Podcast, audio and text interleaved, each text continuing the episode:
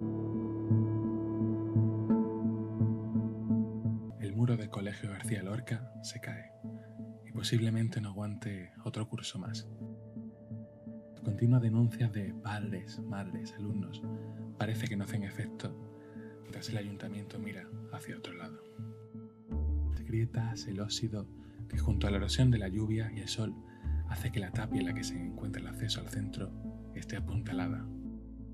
Mientras que los otros muros cada vez hay más fisuras y cada vez más profundas.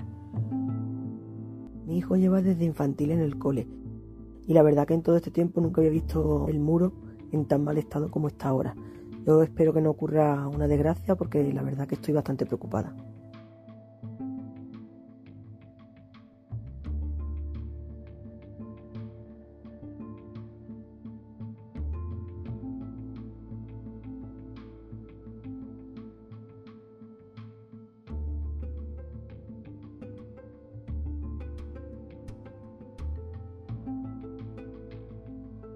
Desde Juventudes Socialistas exigimos al Ayuntamiento de Marbella a que ejerza sus obligaciones, ya que el mantenimiento es competencia suya, y haga un nuevo muro más fuerte,